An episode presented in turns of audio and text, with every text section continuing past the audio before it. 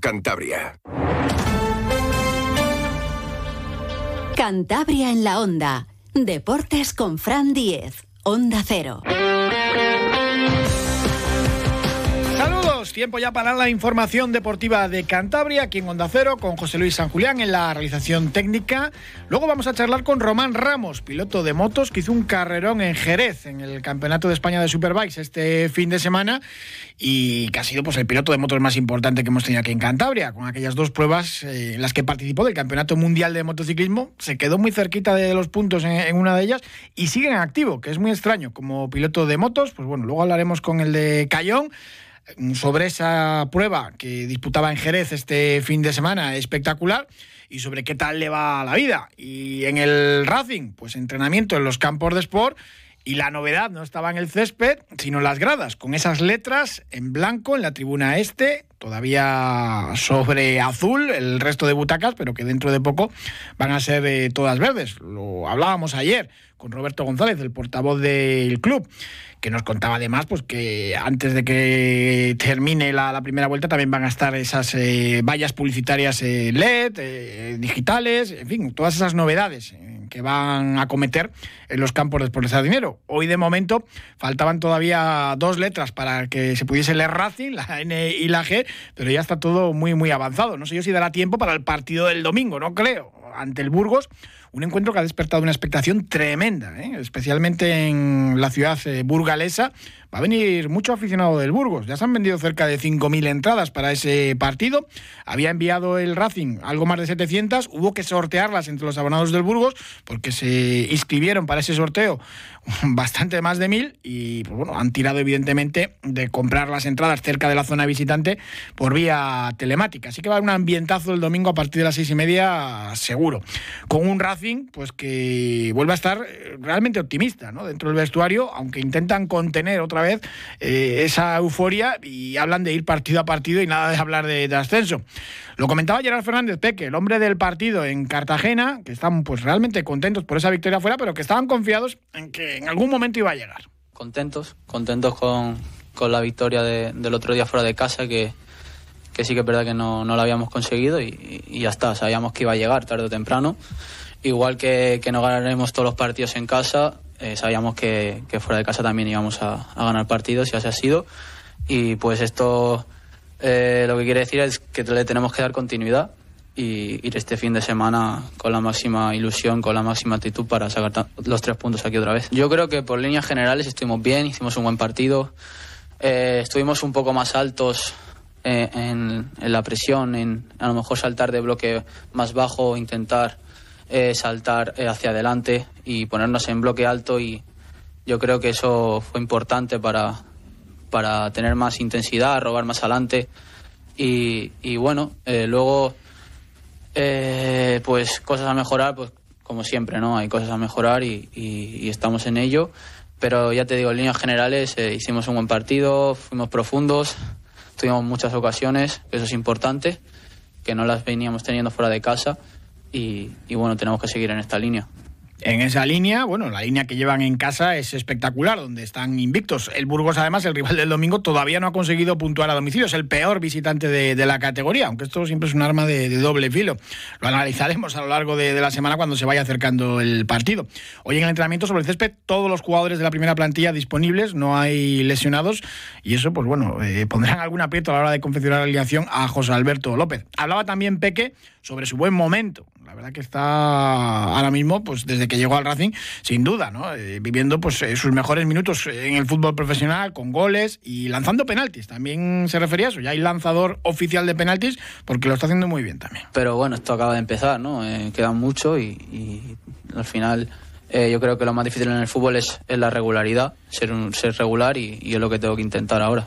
Por suerte están entrando y, los míster están confiando en mí en, que sea el lanzador y, pues ya te digo, eh, muy contento y me están entrando y, eso es bueno para mí y para el equipo. 21 añitos tiene solamente Gerard Fernández Peque, ya va creciendo. ¿Y de qué manera? En el fútbol profesional y además eh, con los pies en el suelo. ¿eh? tiene clarísimo que todavía tiene que mejorar mucho. Yo creo que, que hay que seguir en la línea del día a día. O sea, al final esto es así, eh, el trabajo diario eh, te da los resultados. Si queremos mirar más allá, estamos, estamos equivocados y, la clave de, lo que estamos haciendo hasta ahora yo creo que es el trabajo de, cada fin de semana y, más del día a día, de la competitividad que hay en la plantilla, que eso nos da, nos da un extra para, para luego los partidos estar al 100% cada uno y que eso se note en el colectivo. Entonces, eh, lo principal son los 50 puntos. Si llegamos, que sea lo antes posible, ojalá. Luego ya veremos. Pues como han podido escuchar, se vuelve a hablar de, ascenso en ese entorno racinguista y dentro del vestuario pues quieren mantenerse en esto del día a día y los 50 puntos. Escuchamos ahora a Gerard Fernández hablar de eso, que tiene que mejorar él también en lo personal y ir día a día creciendo y mejorando, porque solamente tiene 21 años. Bueno, yo creo que tengo 21 años y hay muchas cosas que, tengo que mejorar, a lo mejor participar algo más en el juego. Eh, sí que es verdad que a estos últimos partidos estoy a lo mejor no participando tanto o yo creo que tengo que participar más, pero cuando estoy participando estoy haciendo daño, que, yo creo que eso también es muy importante, pero bueno, sí que a lo mejor entonces participar un poco más en el juego. Eh, físicamente aún tengo que intentar mejorar eh, incluso más, que ya lo estoy haciendo, y, bueno, defensivamente también. Eh, todo al final. al final hay que ser exigente con uno mismo para, para, para ser cada día mejor, que es lo importante. También hablaba Peque sobre el Burgos, eh, un rival pues eh, muy rocoso, es verdad que no defiende también como la temporada pasada cuando estaba Calero, pero sigue siendo un equipo peligroso, aunque no haya puntuado a domicilio. Tienen al máximo goleador ahora mismo de segunda, a Curro, y es un equipo pues bueno, que puede ser eh, muy peligroso para el Racing. Esto es lo que comentaba Gerard Fernández, el atacante catalán racingista sobre el Burgos. Esperamos un Burgos que, que tiene las cosas claras, que que, aunque a lo mejor vemos que encaja un poco más que el año pasado, va a ser un rival rocoso, que, que, tiene gente que, físicamente es fuerte, que nos van a defender bien y que luego tienen armas también en, en ataque eh, para, para hacer daño. Entonces, bueno, nosotros al final, como tenemos que hacer nuestro partido, como venimos, venimos haciendo, el club está funcionando muy bien en todos los aspectos, todo marcha pues eh, de maravilla, incluso la Academia del Racing, eh, que anunciaba hoy que cuenta con 366 alumnos, esa iniciativa que han puesto en marcha, que combina el deporte y también la educación, y son 100 más que la edición anterior en la misma fecha, y con las inscripciones todavía abiertas, también está creciendo muchísimo la Academia del Racing. Y ya lo sabemos, lo hemos hablado en más de una ocasión, las instalaciones en Andoyo Albrisa se han quedado pequeñas para albergar mm, todos los equipos del Racing, la Academia, ahora que se va a incorporar el fútbol femenino de una manera definitiva, pues ha quedado muy pequeño. Lo mismo ocurre en el resto de instalaciones eh, deportivas de la ciudad. Hoy visita institucional de la alcaldesa de la capital cántabra, de Gema Igual, al inicio de las obras del campo del regimiento, General Dávila. Son casi 400.000 euros para renovar todas las instalaciones y ese césped artificial que usan muchísimos clubes de base de, Santander, el Cervantes, el Castro Verde, la Peña Revilla, Los Ríos o la propia Escuela Municipal de Fútbol. Escuchamos a Gema Igual en esa visita al campo del regimiento. Pues renovar la hierba artificial, reparar los blandones, mejorar el drenaje, también poner nuevas porterías, renovar las luminarias, reparar vestuarios, poner un nuevo marcador y también eh, pintado de puertas metálicas. En tres meses estará este campo totalmente renovado. También se, renovado, se renovó ya la hierba artificial en el año 2009, que fue cuando se construyó el edificio de los servicios, pero tiene muchísimo uso porque aquí está el Cervantes, el Casto Verde, la Peña Revilla, los Ríos y la Escuela Municipal de Fútbol y tenía eh, pues deterioros eh, y desperfectos que se pueden ver a simple vista. Importante ir renovando todas las eh, instalaciones deportivas de la ciudad y también construir algunas nuevas porque, como les decimos, en muchos casos han quedado pequeñas. Un alto y hablamos de más deporte de Cantabria. Vuelve Cantabria abierto por vacaciones. Reserva tu estancia en un alojamiento de la región entre el 25 de septiembre y el 5 de noviembre y tendrás un 70% de descuento en la compra de entradas a museos de Cantabria, centros culturales, El Soplao, Fuente de y Parque de Cabárceno. Haz que tu verano sea infinito. Condiciones en www.turismodecantabria.com.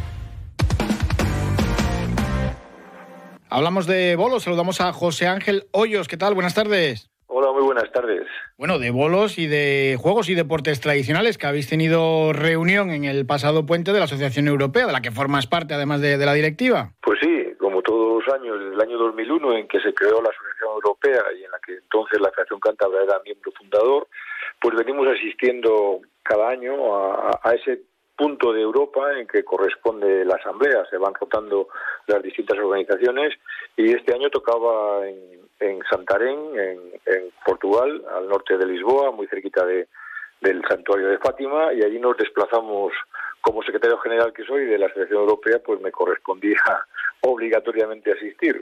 Hubo que hacer un esfuerzo porque se fue en vehículo particular por problemas de vuelos y demás Total, que bueno, que una asamblea muy muy bien preparada, muy bien trabajada por la Federación Portuguesa de Juegos y Deportes Tradicionales. Efectivamente, no, no vimos allí bolos. La, la asociación tiene 99 miembros con los que se incluyeron en esta asamblea y los bolos pues es un capítulo muy importante, pero las familias de juegos son otras, como pueden ser las luchas, los lanzamientos, los palets y los juegos tradicionales de estos que vamos abandonando desgraciadamente en los colegios y, que se jugaban en, en, todas las casas, en todos los pueblos, con materiales construidos, pues, pues lo que tenías al lado, ¿no? Esa forma de divertirse eh, ha, cambiado porque ha cambiado las tecnologías y han cambiado la sociedad y han cambiado lógicamente nuestros niños. Pero bueno, hay gente que se resiste a, a perderlos y sigue trabajando sobre todo en el ámbito de la educación, que es donde más se puede hacer por ese tipo de pequeños juegos locales me llama mucho la atención que mm, países, eh, pues bueno, lejanos en lo geográfico y que tienen juegos tradicionales eh, a veces eh, muy similares, ¿no? Y muy curiosos también. Pues sí, sí, los curiosos te puedo decir, por ejemplo, dos curiosidades, ¿no? Eh, en Bélgica, Bélgica y Holanda tienen tiro con arco. Bueno, eso te parece puede ser normal a todo el mundo, pero es tiro con arco vertical, es decir, la diana está arriba, en vertical. ¿Por qué? Porque los patos venían por arriba, no estaban abajo. Entonces tiene su explicación. Todos los juegos tradicionales tienen un origen sobre un trabajo o, una, o, una acción una función de, de, la, de, la, gente diaria, ¿no? Entonces, esa, por ejemplo, un lado. Otra, otra curiosidad, una, un, un juego de petanca de, un pueblo de, Italia en, en que el, todo el pueblo está en cuesta. Mm, a nadie se le ocurre hacer unas bolas redondas para jugar la petanca en un pueblo en cuesta. Pues bueno, pues las bolas son cuadradas, para que no rueden mucho. Es decir, que curiosidades mil, ¿no? Estamos, es una asociación que tiene 17 países y abarca toda la Europa del mercado común, toda la Unión Europea, pero además está muy abierta ahora a todos estos países del este que se están incorporando. Por lo tanto, vamos desde Portugal hasta Rusia eh, pasando por todo, sobre todo se están, ya te digo, incorporando muchas zonas de lucha, la zona de los Balcanes, y son, como todos sabemos, muy luchadores, ¿no? Y fruto de ello, pues son diversos, diversos encuentros, como este de la Asamblea, y que el año que viene tocará Santander. El año que viene la Asociación Cántabra la que estará encargada de organizar este encuentro y ahí se acordó que el próximo, el 25 sería en Reus, en Tarragona y el 26 en, en Canarias. Es decir, que vamos, vamos avanzando en ese aspecto y, bueno, no se consiguen grandes cosas, pero es una ventana al mundo para ver que que no estamos solos, que hacemos unas cosas distintas a los demás, pero que en el fondo es, es el aspecto social el, el, que prevalece. Es decir, yo me reúno a jugar a los bolos, yo me reúno a jugar a, al tiragomas, que hay juegos en, de, lanzamiento de tiragomas, o, o, al arco, o a la lucha, y en torno a ello se crea un ambiente social que eso es lo que, lo que tiene el juego tradicional. O sea, que en 2024 aquí en Santander habrá, pues eh, se celebrará esa asamblea y seguro que también alguna exhibición de estos deportes y sobre todo también pues se mostrará a muchos otros países los bolos. Pues ese es el proyecto. El proyecto es, como siempre, ya, ya es la tercera vez que se haría aquí,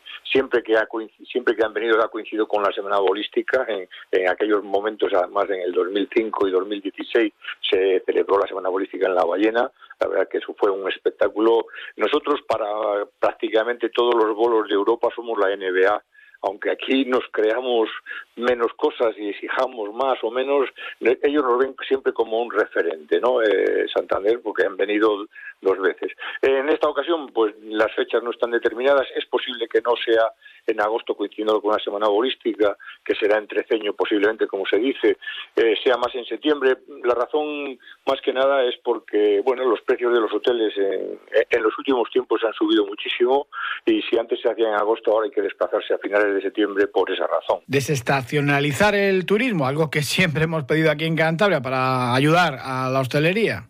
Objetivo, el turismo. O sea, que eh, una de las cosas que se decidió en esta Asamblea de Portugal es que hay que ofrecer a la gente que va a venir el año que viene a Santander, o imagínate Canarias, la posibilidad de que además de estar esos tres días que la organización te invita por ser miembro de la IES a estar allí, eh, que puedas empalmar por delante o por detrás con algunas actividades fuera para aquellos que, lo deseen y, lógicamente se lo paguen de su bolsillo. Hablamos ya de, lo deportivo, de los coletazos de, final de temporada. Coletazos no, ya se acabó esto, ¿eh? o sea, lo que queda son los jugadores a descansar, las bolas tres meses quietas, eh, los directivos a seguir preparando las asambleas, a las asambleas, las penas de clausura, eh, las memorias de la temporada y a seguir recabando dineros, que es el objetivo continuo.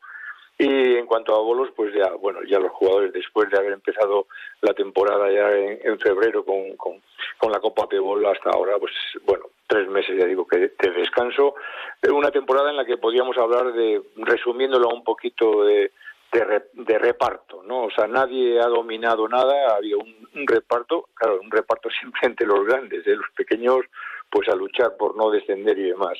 Eh, así tenemos que Camargo, en cuando cumple su cincuentenario de, de, de la fundación, pues ha ganado la liga con los mismos puntos que Peña Castillo, que lo que nos privó a los aficionados de ver esa sexta liga consecutiva de una Peña o y de un jugador como era Víctor González, Camargo además ganó el regional con Pedro Gutiérrez y la Copa Pebol y la Copa Federación Española, que año más redondo para una Peña tan laureada, pues desde el 2011 que se retiró Tete Rodríguez, pues no habían tenido.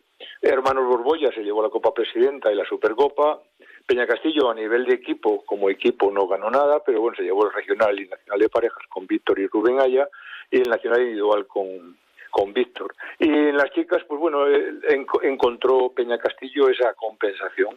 Eh, ganaron la liga, Peña Castillo ganó la Liga y la Copa Federación Española. Para los de Torrelavega, la bolística, la Supercopa.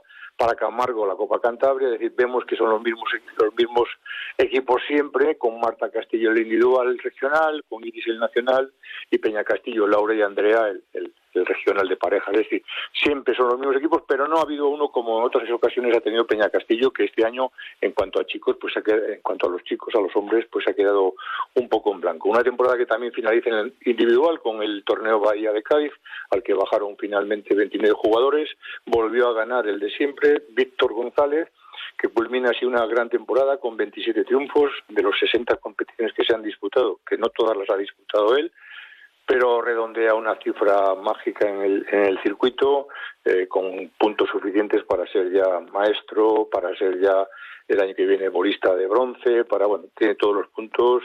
Y lo que viene diciéndose, bueno, pues que entra como estamos viendo en este final de temporada estaba solo, no nadie le ha hecho sombra, un poco Domínguez, un poquito Carlos ahí en Cádiz, los que han estado de esa temporada un poquito más abajo que él, Salmón y, Oscar ya no acudieron a Cádiz, y con lo cual pues pues se queda solo que ese es el miedo que tienen muchos de los aficionados bueno esperemos que haya novedades en los próximos años. Eh, una agradable podría haber sido Néstor Néstor Villar, un juvenil que bajó a Cádiz con la intención de, de ganarse el puesto para su primer campeonato de España el año que viene y se quedó a, tan solo tres bolos. Bueno, eh, con Mario Pellón. Hay, hay gente joven, pero todavía eh, hay un abismo de diferencia con, con la regularidad de Víctor González nos quedan unos años de dominio de, Víctor, pero seguro que, acaba saliendo otro campeón, ¿no? Que le hace sombra, como ha ocurrido casi siempre. Pues sí, sí, tiene, tenemos que pensar en eso, tenemos que pensar, eh, eh, sí tenemos que pensar en que eh, si queremos ganar a Víctor hay que hacer lo que hace Víctor. Es decir, cuando Ramiro González vino con bolas muy grandes y arrasó de tiro y de birle, sin, olvidándose un poco del emboque, había, hubo que ponerse las pilas y hacer lo que hacía Ramiro González. Cuando Tete vino y cambió todos los moldes, pues hubo que hacer de Tete Rodríguez. Cuando habían venido los demás, y en este caso pues hay que, hay que, hay que hacer otro tipo de jugador, un atleta que ahora en este invierno hará gimnasia, que se cuida la alimentación. O sea, si quieres ganar a Víctor González, tienes que ponerte a, hacer, a ser Víctor González y intentarlo. Víctor González en el año 2015 estuvo a punto de dejar los bolos, no le salían bien las cosas. Y mira, después pues arrasa. O sea que esa es la esperanza que tenemos, pero bueno, eh, será difícil. Pues José Ángel Hoyos, muchísimas gracias como siempre y bueno, a partir de ahora ya iremos hablando menos, pero estaremos muy pendientes de todo lo que suceda y nada, en cuanto vaya a comenzar la temporada, que esto pasa volando, pues otra vez eh, hablaremos casi a diario. Por supuesto, es importante que hablemos siempre de bolos. Alguna cosilla iremos contando seguro. Muchísimas gracias, un abrazo. Venga, hasta luego. Y hablamos de motor, saludamos como siempre a Marcelo Carbone. Marcelo, ¿qué tal? Buenas tardes. Buenas tardes, Fran. Tuvimos aquí en Cantabria una prueba del campeonato de, montaña en secadura y tenemos también allá a la vista ese rally de Cataluña, eh, donde tenemos a, varios pilotos cántabros. Sí, señor. Bueno, secadura de seca nada, ¿eh? Porque hubo, hubo lluvia, estuvo realmente muy delicada, bueno, hasta el punto de que, bueno, eh, para los pilotos muy, muy delicada porque, bueno, una subida, son coches muy potentes y la verdad fue complicada. La victoria fue para, para Manolo Cabo, ganó hoy un espectáculo con el Nissan GTR y Miguel Gutiérrez sigue siendo el campeón de Cantabria, evidentemente con la barqueta es mucho más complicado cuando el terreno está tan mojado, tan húmedo, pero consiguió un puesto más que suficiente, ya venía líder en el campeonato para revalidar, eh, revalidar título. En cuanto a lo que decías tú del RAC, eh, hay que decir que bueno que el rally de siempre que conocíamos como el de Cataluña, puntuales para el Mundial, ya lleva dos años fuera, lamentablemente en el 2024 no va a poder volver al Campeonato del Mundo todavía, esperemos que vuelva en el 2025, pero a pesar de ello, el Real Automóvil de Cataluña sigue haciendo rally, este año puntúa solo para el Campeonato de España, en este caso de los rallies de tierra, y va a ser un rally muy, muy, muy interesante porque estarán los candidatos a, la victoria del campeonato en general, entre ellos José Antonio Suárez, el cohete, que va líder cómodo, pero también estarán aparte Iván Ares, eh, Diego Ruilova, Oscar Palomo, los que habitualmente compiten en el Campeonato de España, pero también se incorporan Pepe López, que sabemos que corre con el Terra Training, el equipo que lleva en Pernía, y también eh, Nils Solans y Jan Solán, los dos, los dos hermanos.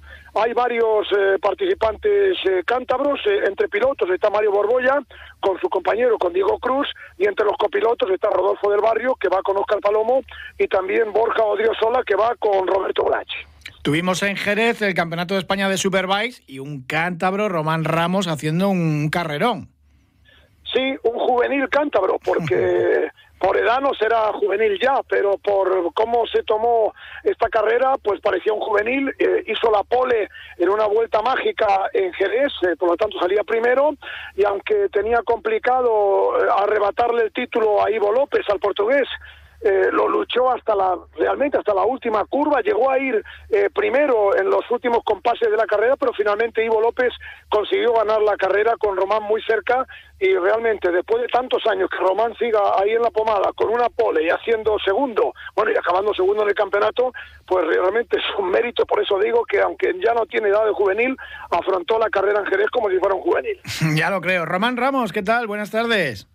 Muy buenas tardes. Bueno, juvenil porque eso se lleva, no, no en el DNI y en, los, y en los años, ¿no? Se lleva en la cabeza, lo de, lo de ser joven y ambicioso en el deporte. Sí, bueno, y tanto. Al final, bueno, pues llegábamos, como ha dicho Marcelo, con pocas opciones y, y bueno, había que darlo todo. Estaba claro que, que ya no valía otra cosa que, que ganar y nada, eh, estuvimos ahí peleando hasta la, hasta la última curva y bueno, al final pues nos, nos ganaron, pero, pero no fue por ganas y, por no haberlo intentado, la verdad.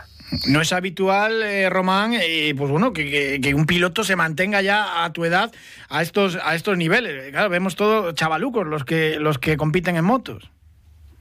Sí, está claro. Al final, bueno, pues llevamos un montón de años. Eh, hay, pues bueno, unos años más en la pomada, otros menos pero, pero siempre con ilusión. La verdad es que, bueno, para mí ahora mismo la edad es, es un número nada más y, bueno, pues estamos compitiendo con, pues con gente bastante más joven que nosotros y, bueno, incluso hay gente que, que no había nacido aún y ya estaba yo corriendo en las categorías pequeñas, así que, bueno, pues les, les sacamos unos cuantos años, pero pero nada, al final es lo que nos gusta, es nuestra pasión y de momento pues me gustaría estar unos cuantos años más ahí. Y siguen acompañando los resultados, bueno, que para los oyentes, que tampoco es tan mayor que naciste el 6 de enero del 91, pero en este mundo del motociclismo sí es verdad que enseguida parece ya que, eres eh, un veterano, pero es solo dentro del motociclismo. Sí, bueno, además cuando llevamos ya pues unos cuantos años, ¿no? Ahí ahí en el, en el mundo y, bueno, pues aún pareces más viejo. es que, eh, claro, cuando participaste en aquellas pruebas del campeonato del Mundial de Motociclismo era 2010 ya, y que te quedaste ahí a nada de, puntuar.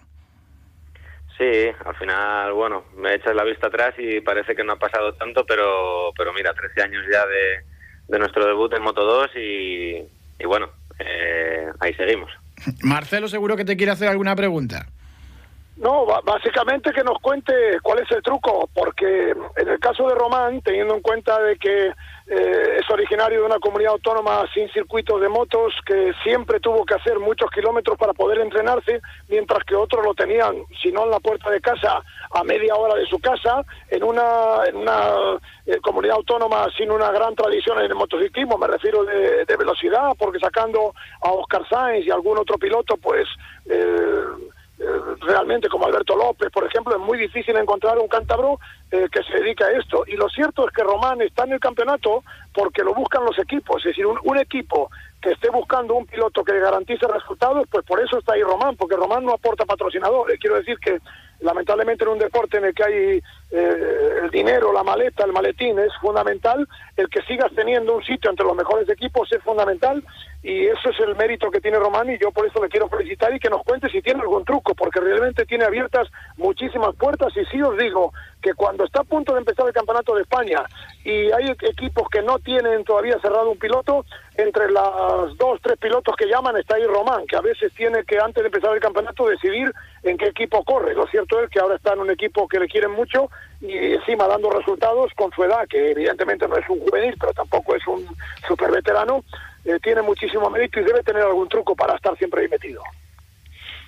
Bueno, truco truco no, al final es, bueno, pues son, son las ganas, ¿no? Que tengas de, de seguir o no, de, tirar la toalla o no. Al final, pues, eh, como he dicho antes, ha habido temporadas eh, mejores que otras, eh, pero bueno, al final es lo que lo que hay que hacer. Si te, si al final te gusta el, mundo en el que estás y, le pones dedicación, pues al final los resultados salen y, nada, el secreto es entrenar cada día, eh, pues ir con ganas a las carreras, eh, intentar mejorar eh, cada vez que te subes en la moto, aunque ya pues tengas una edad, ¿no? Y, bueno, y creas que lo sepas entre comillas todo o, mucho de ello, pero al final siempre en cada carrera, en cada vuelta, en cada kilómetro con la moto aprendes algo nuevo y, y bueno, el secreto es pues intentar seguir mejorando. Bueno, los circuitos te los conoces de memoria. Sí, sí, eh, los circuitos, sobre todo, bueno, sobre todo aquí en España, bueno, pues ya, ya los conocemos más que de memoria. Casi que con los ojos cerrados los podríamos hacer. Oye, ¿y la temporada que viene también eh, vas a estar en ese campeonato de España Superbike o es muy pronto también para, para hablarlo? Bueno, eh, aquí en la, bueno, en la carrera de Jerez, en la última carrera que hemos tenido, eh, ya hemos tenido una reunión con, con Kawasaki y con el equipo y, y bueno, eh, sobre el papel pues seguiremos, seguiremos otro año más, por lo menos. Así que bueno, queda cerrar pues algunas cosillas, pero, pero bueno, la intención es, es clara, es esa por parte de, por parte de ellos y, y por la mía también. Así que, bueno, pues eh, si no pasa nada raro, estaremos otro año más ahí dando guerra. Román Ramos ya la asociamos siempre a, esa firma japonesa Kawasaki porque pues, llevas también con ellos un montón de, años. Así que nos alegramos un montón. Román Ramos, muchísimas gracias y enhorabuena por esa carrera, por ese subcampeonato por, por detrás del portugués Ivo López y a seguir ahí en la brecha, que uno es joven eh, el tiempo que quiera serlo. Muchísimas gracias, Román. Pues muchísimas gracias a vosotros. Un abrazo. Gracias también, Marcelo. Un abrazo, buenas tardes. Y no me olvido de los primos Uriarte, ¿eh? que también son grandes pilotos de velocidad y son jóvenes y todavía tienen mucha vida en el motociclismo. Ahí están siempre peleando, intentando buscar patrocinadores para dar el salto también a, pues bueno, a un escalón superior, pero, pero es muy, muy complicado. Así que nos alegramos un montón y siempre ha habido también eh, buenos pilotos de motos aquí, a pesar de lo que decía también Marcelo Carbone, que pues, sin circuito, eh, teniendo el circuito más cercano a muchas horas de, de distancia, pues es muy complicado entrenar y labrarse una carrera. Nosotros llegamos ya al final, les dejamos ahora con toda la actualización de la información aquí en Onda Cero y después el programa de Julia en la Onda, que dirige y presenta Julio Otero. Muchísimas gracias, hasta mañana.